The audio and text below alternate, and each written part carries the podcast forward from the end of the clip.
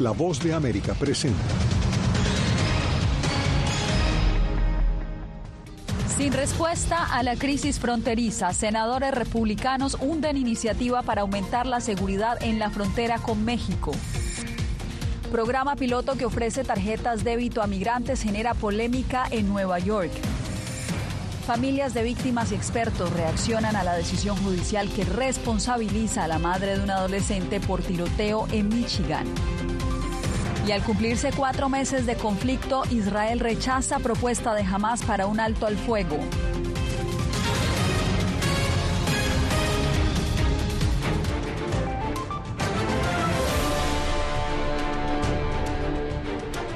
¿Qué tal desde Washington comienza el mundo al día? Bienvenidos, soy Yasmín López. Fracasó la iniciativa del Senado estadounidense para abordar la crisis migratoria en la frontera con México.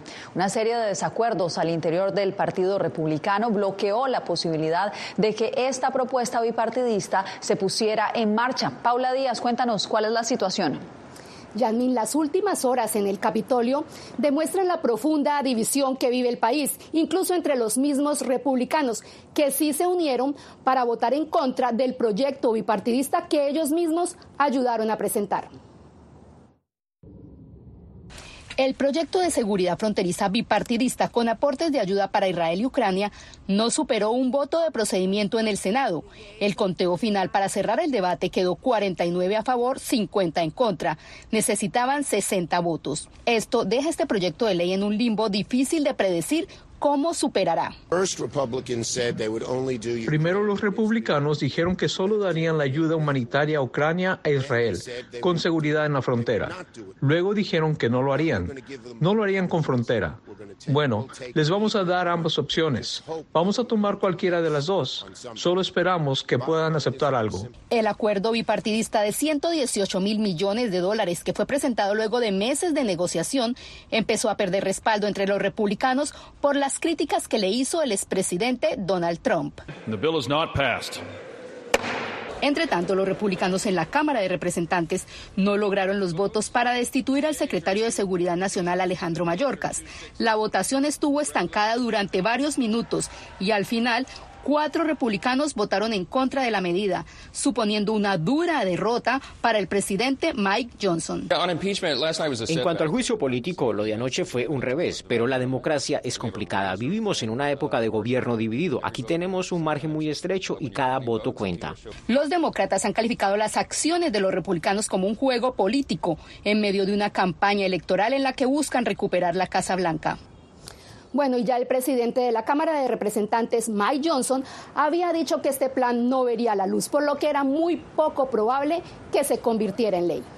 Así es, Paula, y justamente hacemos contacto en directo en la Casa Blanca con nuestro compañero Jorge Agobián porque conocemos que la administración Biden acaba de reaccionar a este voto en el Pleno del Senado. Jorge, adelante con la información.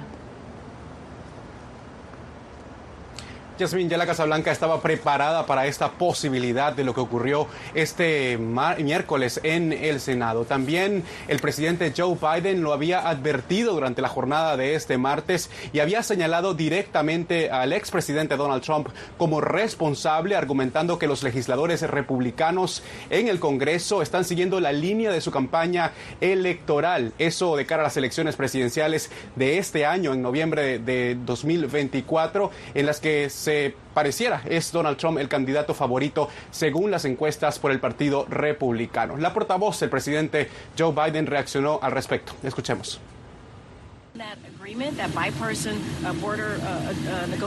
Muchas de las propuestas que estaban en ese acuerdo, el acuerdo bipartidista sobre seguridad fronteriza, tenía cosas de las que los republicanos habían estado hablando durante años, cosas que querían que cambiaran. Cuando el sindicato de la patrulla fronteriza apoya un proyecto de ley, eso es algo grande. Y entonces lo que están jugando es política, es pura política.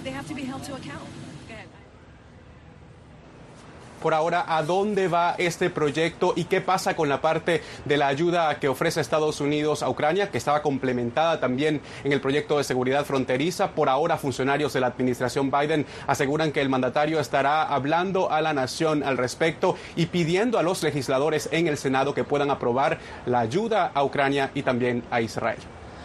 Jorge, mientras se resuelve lo que sucederá con este proyecto, con eh, la ayuda a Israel y a Ucrania, nos vamos en este momento a Nueva York porque en marcha eh, se puso un plan piloto en esa ciudad para mitigar de alguna manera el caos en los albergues para los migrantes. La ciudad proveerá tarjetas débito a los migrantes y la iniciativa ya ha generado críticas, como nos informa Ángela González ante quejas de comida desperdiciada en las afueras de los albergues, como se ve en la acera de esta calle con manzanas, hamburguesas y leche entre bolsas de basura, la alcaldía lanzó un programa piloto que entregará tarjetas de débito a 500 migrantes para que compren alimentos en lugar de suministrarlos en los refugios. La gente rechazaba parte de los alimentos que entregábamos, así que emplear una tarjeta de débito es una forma más inteligente de cubrir esos gastos. Además de esa forma, vamos a ahorrar 600 mil dólares al mes y 7 millones 200 mil dólares al año. Por otro lado, evitará el desperdicio de comida y con ella también podrán comprar artículos y alimentos para bebés. 53 millones de dólares se invertirán en este programa y los beneficiarios solo podrán comprar en bodegas, delis y supermercados con lo que se intenta también ayudar a la economía local. El cupo será de aproximadamente 12 dólares con 52 centavos por persona por día que pueden usar para comprar alimentos. Desde que comenzaron a llegar los migrantes en la primavera de 2022, a muchos se les confiscaron ollas y fogones en los hoteles convertidos en albergue ya que allí no se permite cocinar por las normas del Departamento de Bomberos. No creo que esos 12 dólares sean suficientes. Imagínate que una hamburguesa te está costando 12 dólares. Y imagínate yo en mi caso, con, que somos miembros de, somos cuatro en total. Con 12 dólares vamos a comer una hamburguesa. No, no, no creo. Mejor me quedo nomás con la comida del albergue, creo. El monto por tarjeta dependerá del tamaño del grupo familiar y los fondos serán renovados mensualmente. Ángela González, Voz de América, Nueva York. La candidata republicana Nikki Haley sufrió una vergonzosa derrota en las primarias que se llevaron a cabo en Nevada este martes. Los electores prefirieron escoger la opción de ninguno de estos candidatos antes de votar por ella. La ex embajadora de la ONU es la única rival del favorito del partido, el expresidente Donald Trump, quien no compitió en las primarias del martes y se centrará en las asambleas electorales previstas para este jueves. Y un caso histórico empezará mañana en la Corte Suprema de Estados Unidos cuando sus nueve magistrados escuchen argumentos a favor y en contra de que el presidente Donald Trump pueda nuevamente ser candidato. Jacopo Luzzi, cuéntanos qué se espera mañana.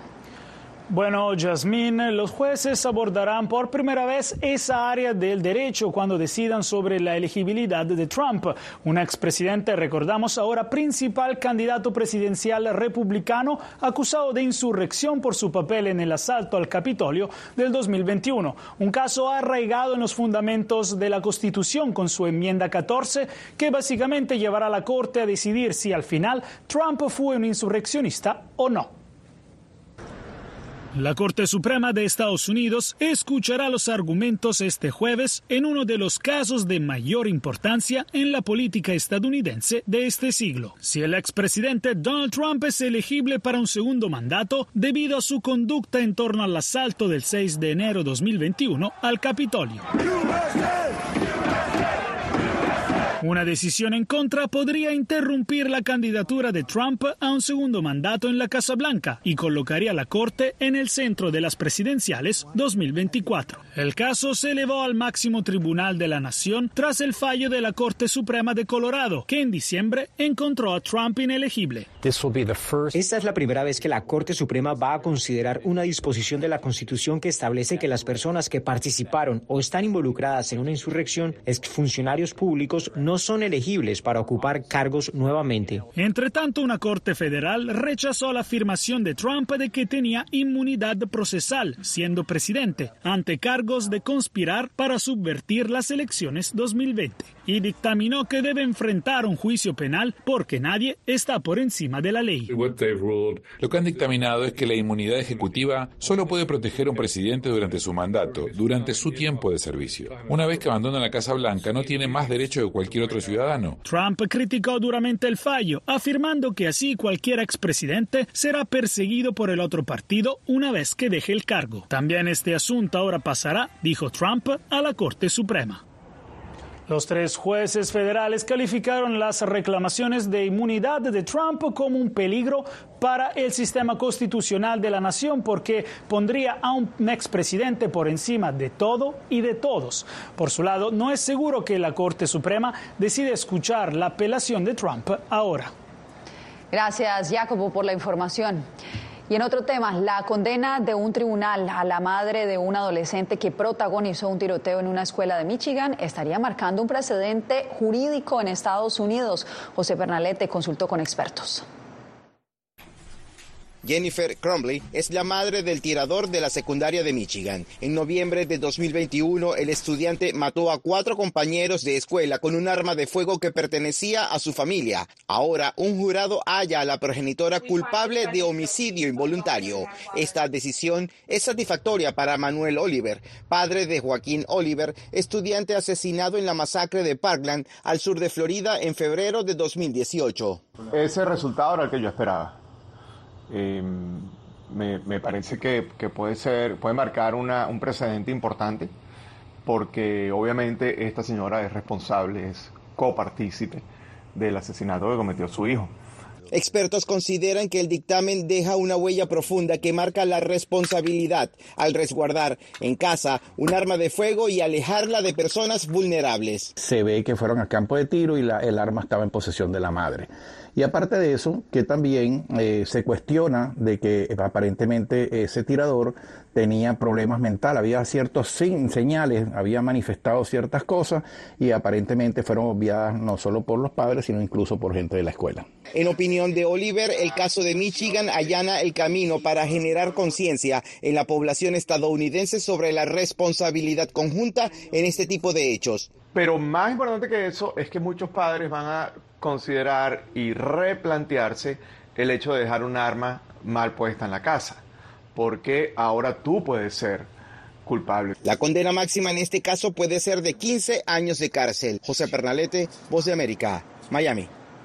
En México, la filtración y difusión de datos personales de al menos 14 periodistas, fotógrafos y camarógrafos por parte del gobierno nacional de ese país continúa generando polémica. Javier Cardoso nos reporta desde Ciudad de México.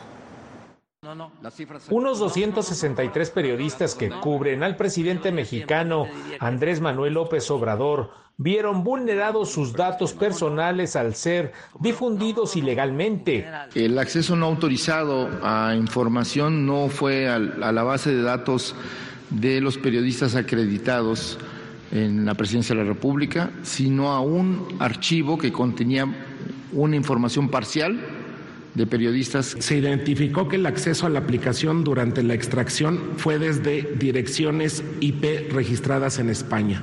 Sea cual fuese el propósito, la filtración causa gran preocupación. A quien les importa traer estos datos a veces es la delincuencia organizada y qué es lo que provocas con ello tenerlos a la vista y en cualquier momento atentar contra su vida, como en México sucede muy frecuente para todos aquellos que ejercemos esta labor del periodismo. Y eso es lo que más preocupa. Recordemos que México es uno de los países más peligrosos para ejercer el periodismo. Del año 2000 a la fecha, pues seguimos hablando de 163 periodistas asesinados, cuyos casos siguen sin resolverse en su gran mayoría. Tenemos también 32 periodistas desaparecidos y un contexto de violencia continua. Lo que procede, dice el gobierno, es que si alguno de los afectados se siente amenazado o en riesgo, puede acudir al mecanismo de protección e igualmente debe monitorear de forma constante sus teléfonos, cuentas de correo y redes sociales. Javier Cardoso, Voz de América, México.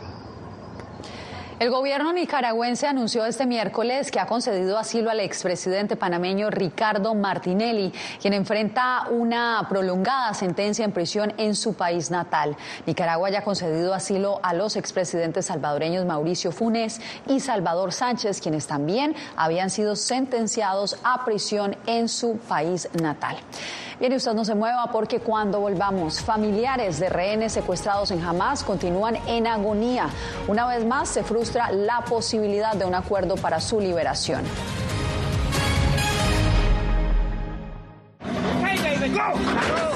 La voz de América presenta.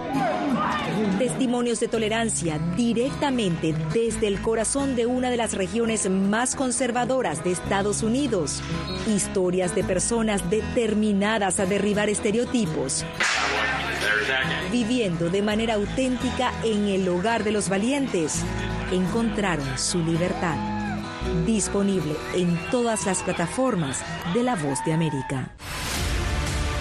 Nosotros no somos ninguna oposición. La prensa no es ninguna oposición. Periodismo, la prensa libre importa. Entonces hay un poco de tema también de amenazas, ¿no? Disponible en vozdeamerica.com. Las ciudades más emblemáticas hasta los rincones más remotos del planeta. La Voz de América te trae las noticias más recientes. Con una garantía de credibilidad y balance. Como la mayor radiodifusora de noticias de Estados Unidos a la comunidad internacional, te ofrecemos una perspectiva única sobre la realidad de este país, Latinoamérica y el resto del mundo. Ya sea a través de radio, televisión, web o redes sociales, estamos a tu lado en cada plataforma. Soy Néstor Aguilera, corresponsal de La Voz de América en el Ecuador. Informar sobre la realidad de un país exige una alta dosis de responsabilidad periodística, más aún cuando las noticias evolucionan a cada instante. Aquí en La Voz de América encuentras noticias veraces, precisas y balanceadas, valores profesionales que me motivan a trabajar día a día para informarte de manera profunda sobre los temas que más impactan tu vida diaria. Porque en La Voz de América, la prensa libre importa el periodismo definitivamente necesita ser libre. Periodismo, la prensa libre importa. Una producción especial de La Voz de América. La libertad se la da el Estado y la responsabilidad la asume uno. Disponible en vozdeamerica.com.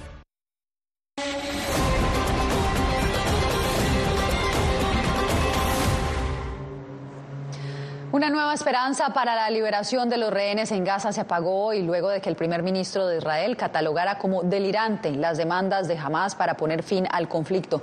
Pilar Cebrián tiene el reporte desde Tel Aviv, pero antes advertimos que el contenido tiene imágenes que podrían ser perturbadoras. El primer ministro israelí Benjamin Netanyahu ha rechazado la propuesta de Hamas para la liberación de los rehenes. Hay que recordar que esta solicitud incluirá la excarcelación de 1.500 prisioneros palestinos, entre los que 500 eran considerados de máxima seguridad, a cambio de la liberación de los rehenes israelíes que son soldados.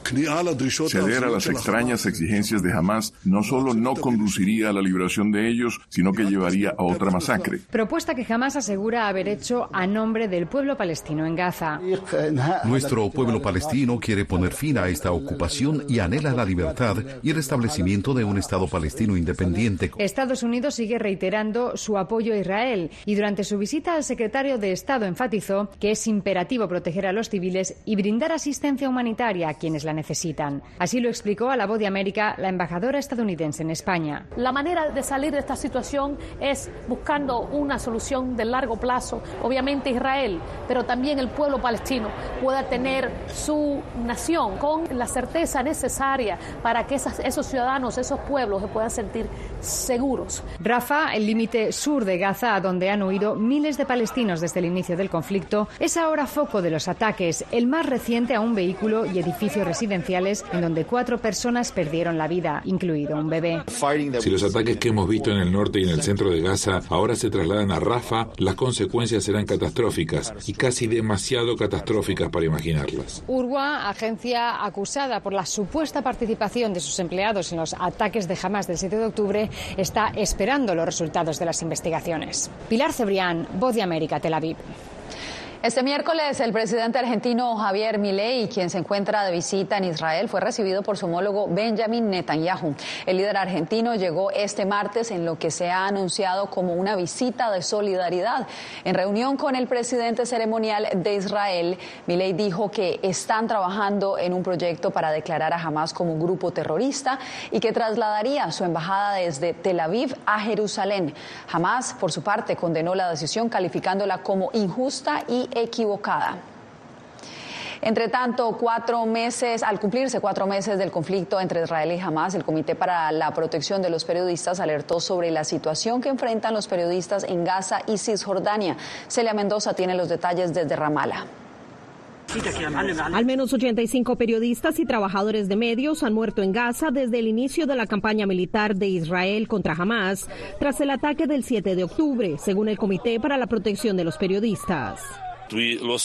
Perdimos unas 17 personas de las familias de nuestros colegas en Gaza. Es muy difícil para los periodistas intentar hacer su trabajo allí, dentro de Gaza. Explicó a la voz de América desde Ramallah, Walid al-Omari, corresponsal jefe en Cisjordania de la televisora Al Jazeera. Sin embargo, el gobierno de Israel rechaza las cifras entregadas por las autoridades en Gaza. Esta organización terrorista está manipulando información sobre civiles y periodistas víctimas. Uno de los ejemplos es que casi la mitad de la lista de reporteros que jamás asegura han sido asesinados por Israel eran en realidad terroristas que fueron asesinados mientras participaban en la masacre del 7 de octubre. Desde el ataque del 7 de octubre, según el Comité para la Protección de los Periodistas, informar desde aquí, Cisjordania plantea una serie de riesgos únicos, incluidos ataques de colonos israelíes y fuerzas del orden israelíes y palestinas. Retiré la pegatina del auto que me identificaba como miembro de la prensa porque me convierte en objetivo del ejército israelí y también de los colonos que atacan cualquier vehículo de la prensa. De acuerdo con el CPJ, 16 periodistas han resultado heridos, cuatro periodistas están desaparecidos y 25 comunicadores han sido arrestados en el contexto de esta guerra. Por ahora, el acceso a Gaza para periodistas solo es posible con el ejército israelí y bajo sus lineamientos. Celia Mendoza, Voz de América, Ramala. Cuando regresemos, un país en, en, América Latina es incluido entre los más corruptos del planeta, según un prominente estudio. Les contamos cuál es y por qué.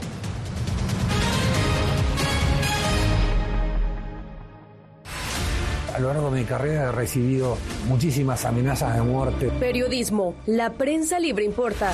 El rol de los periodistas es ejercer el rol del perro guardián de la democracia. Disponible en vozdeamerica.com. ¿Quieres mantenerte informado de primera mano? Únete a nuestro canal de WhatsApp, lo que ocurre en Estados Unidos, América Latina y el mundo, directamente a tu celular. Escanea el código que ves en pantalla y conéctate con las noticias para recibir información veraz y balanceada. Noticias de última hora, reportes originales y verificación de información. Porque en La Voz de América, la prensa libre importa. Soy Jorge Agobián, corresponsal de La Voz de América en la Casa Blanca. Nuestro trabajo es conectar a Latinoamérica con Washington. Aquí somos la voz, oídos y ojos de nuestro continente para reportar lo que se decide en Estados Unidos e impacta en nuestros países. Traemos a esta sala de prensa las preguntas que la gente se hace y hablamos en un lenguaje sencillo para explicar las políticas globales, sus defensores y detractores. Y lo entregamos a nuestra audiencia para que saque sus propias conclusiones. Porque en La Voz de América, la prensa libre importa. Nosotros no somos ninguna oposición. La prensa no es ninguna oposición. Periodismo, la prensa libre importa. Entonces hay un poco de tema también de amenazas, ¿no? Disponible en vozdeamerica.com. ¿Cómo decidió este grupo de hombres no acabar con la civilización? Presentamos de Yalta a Malta, una serie documental que analiza las relaciones y amistades entre los líderes de la Guerra Fría cómo interactuaron, cuándo se conocieron y llegaron a discutir el destino del mundo. Es un lado de la historia que usted necesita ver. De Yalta a Malta. Vean los cinco episodios ahora mismo en VOA Plus.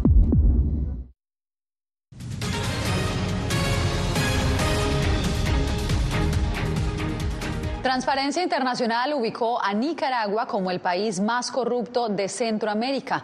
Donaldo Hernández nos informa cuál fue la nación del Istmo mejor evaluada. Nicaragua es considerado el país más corrupto de América Central y el segundo más corrupto de América Latina, según un reciente estudio de la organización Transparencia Internacional, que cada año evalúa a 180 naciones del mundo un país autoritario donde no hay controles, donde no hay pesos y contrapesos característicos de una democracia, a que la corrupción sea más expansiva. Y eso es lo que sucede en Nicaragua. Así explica el exdiplomático costarricense Ricardo Lizano la posición que ocupa Nicaragua. El país además se encuentra entre los nueve más corruptos del mundo, según Transparencia Internacional. Lizano refiere que por el contrario, Costa Rica es el mejor evaluado en Centroamérica. Costa Rica pues tiene la capacidad de que aquellos que han, incurren en actos de corrupción sean eh, coartados por la ley. Además de Venezuela y Nicaragua, en la lista de los países más corruptos aparecen Haití, Siria, Corea del Norte, Somalia, Sudán del Sur y Libia. El abogado Héctor Mairena refiere que hay algo en común entre estos países con respecto a la corrupción. El dinero público, los recursos son utilizados en beneficio de unas cuantas personas allegadas al régimen en Venezuela, tal como ocurre en Nicaragua. El gobierno de Nicaragua no se ha referido a este informe de Transparencia Internacional. Donaldo Hernández, Voz de América. En breve, una tradición que celebra la abundancia. Bolivia ultima detalles para el festival A las Citas.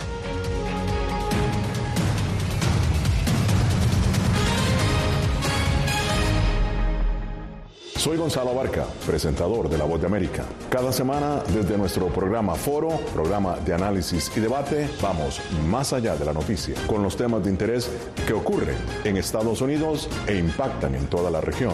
Desde La Voz de América, tengo el privilegio de moderar debates y confrontar ideas diferentes. Así nuestra audiencia se puede formar su libre opinión y tomar sus decisiones bien informadas, porque en La Voz de América, la prensa libre importa. El crimen organizado asesinaba a los chicos y luego cremaba los cuerpos. Periodismo, la prensa libre importa, una coproducción de La Voz de América y Latina. Sí que es complicado hablar acá de libertad de expresión. Disponible en vozdeamerica.com. Soy Diva Cash, periodista y presentadora de La Voz de América. Ir más allá de la noticia, escuchar las voces de las minorías y de las comunidades más vulnerables para informar sobre sus necesidades y logros es mi pasión. Desde Washington, visibilizar la diversidad étnica de Estados Unidos y de la comunidad hispana es parte de una pasión que compartimos en La Voz de América, donde la prensa libre importa. que empiecen a callar a periodistas, que empiecen a callar medios. Periodismo, la prensa libre importa. Una producción especial de La Voz de América. Porque al final lo que está en juego no solo medios de comunicación, sino la democracia de un país. Disponible en vozdeamerica.com.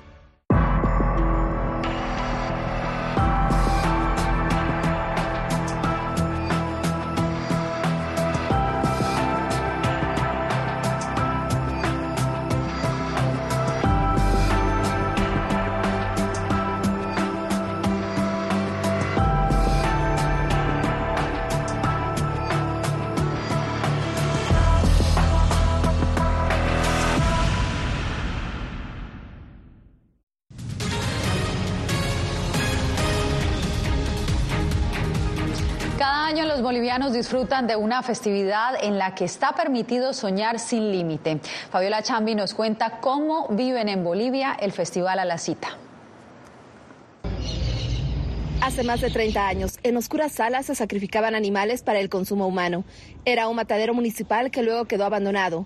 Pero un día este espacio de muerte fue tomado por el arte contemporáneo, que le dio un nuevo nombre y significado, Martadero. Hemos ido sintiendo como todo el barrio, la percepción también de la ciudadanía de todo este barrio ha ido cambiando, ¿no? De una zona roja, ¿no? Y de una zona peligrosa, eh, también con todo el imaginario de sangre, de grasa, etcétera, pues ha ido convirtiéndose en un lugar de arte. Los vecinos del barrio Villa Coronilla en el departamento de Cochabamba lucharon para que niños y jóvenes de la zona tengan un recuerdo diferente de este recinto, con música, deporte y vida. Acá tenemos patinaje artístico tenemos patinaje de obstáculo. Dentro de lo que es el matadero tenemos eh, ballet, tenemos clases de acrobacia, tenemos eventos culturales. Entonces todo esto ayuda y suma, ¿no?